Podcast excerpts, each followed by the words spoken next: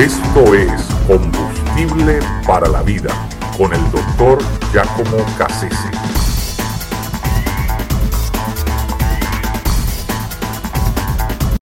Del saber al conocer. Es importantísimo en nuestra vida espiritual que nosotros nos obliguemos o que practiquemos el principio de mm, continuamente estar pendientes de hacer que lo que sabemos se convierta en, conocimiento de Dios. Es decir, eh, eh, el saber es importante, pero si solamente se queda en saber y, no nos impulsa a, tener una relación cada vez más profunda, eh, un conocimiento, un encuentro más rico con Dios, entonces el propósito de ese saber se, ve, se ve comprometido, porque la idea de saber es que eh, nos enriquezca en nuestra relación con Dios. Eh, de lo contrario, ese saber mm, se va a convertir en algo así como un estorbo en nuestra vida espiritual porque eh, nos va a hacer pretenciosos, ah, nos va a mm, crear una especie de, orgullo espiritual. Vamos a pensar que somos mejores que los demás porque sabemos algo que ellos no saben, pero por último, eso que sabemos no nos está llevando a, acercarnos más a Dios. entonces, ¿cuál es el propósito? Eh, la, adoración eh, es llamada precisamente la prima teológica, porque eh, es, la teología que tiene que ver con hacernos más devotos, más comprometidos, y que nos lleva a admirar a Dios, y, por eso ¿verdad? se le da ese nombre. Por, la importancia, porque logra el objetivo de acercarnos y de que eh, no solamente sepamos algo de Dios, sino que lo conozcamos. Una persona puede saber mucho acerca de la ciudad de Roma. Eh, puede incluso saber más que la gente que vive allí.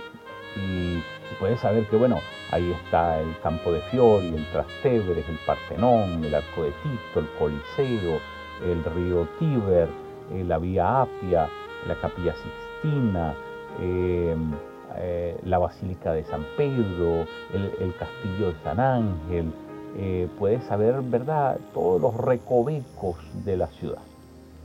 Pero si nunca ha estado en la ciudad de Roma, lo único que sabe algo, pero no conoce todavía. Uno puede hacer una lista interminable de las cualidades, de los detalles de una manzana, pero si nunca se la ha llevado a la boca, lo único lo único que tiene es eh, una lista de atributos, es decir, solamente conoce teóricamente algo, es, decir, solamente sabe teóricamente de algo, pero todavía no lo conoce, porque para conocer hay que tener un encuentro con, eso que decimos conocer, tenemos que saberlo empíricamente, eh, lo que trato de decir. Eh, una cosa muy interesante es que eh, Barth, uno de los teólogos más importantes del siglo pasado, decía que la precondición para ser un gran teólogo es sorprenderse cada vez que uno lee la Biblia. Es decir, si la revelación de Dios no nos hace admirarlo más y desearlo más y buscarlo más, entonces no podemos ser buenos teólogos. ¿Qué caso tiene reflexionar sobre las cosas de Dios si eh, eso no nos provoca más a estar con Él? Eh, no, tiene, no tiene obviamente ningún sentido.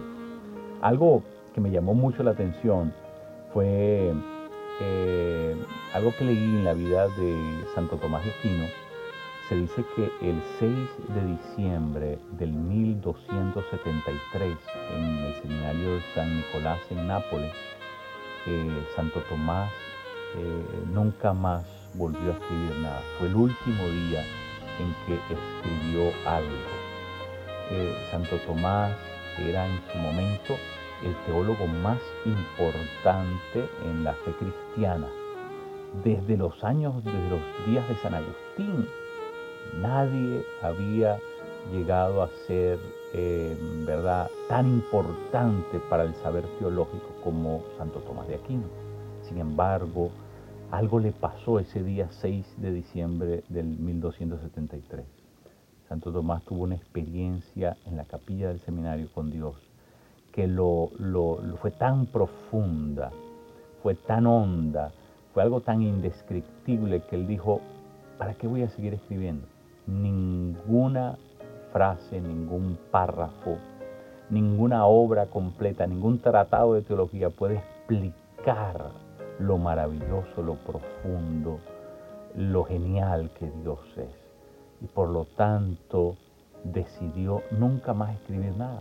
E, el hombre que había hecho la suma teológica, que era un, tratado monumental de teología, e, la persona que había eh, trazado las líneas de la teología a futuro, persona más importante en el mundo teológico, dijo, no tiene caso, Dios es demasiado supremo, demasiado fantástico, no puedo, me rindo, no puedo explicarlo.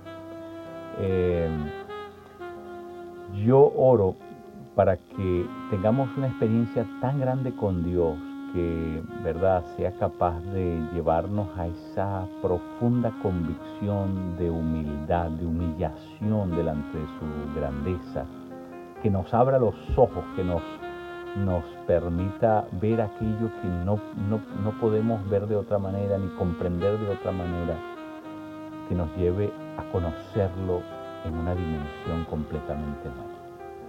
Tenemos que dejar de satisfacernos con el solo saber, es hora de comenzar a conocerlo a Él. Escríbanos a hayesperanza.aol.com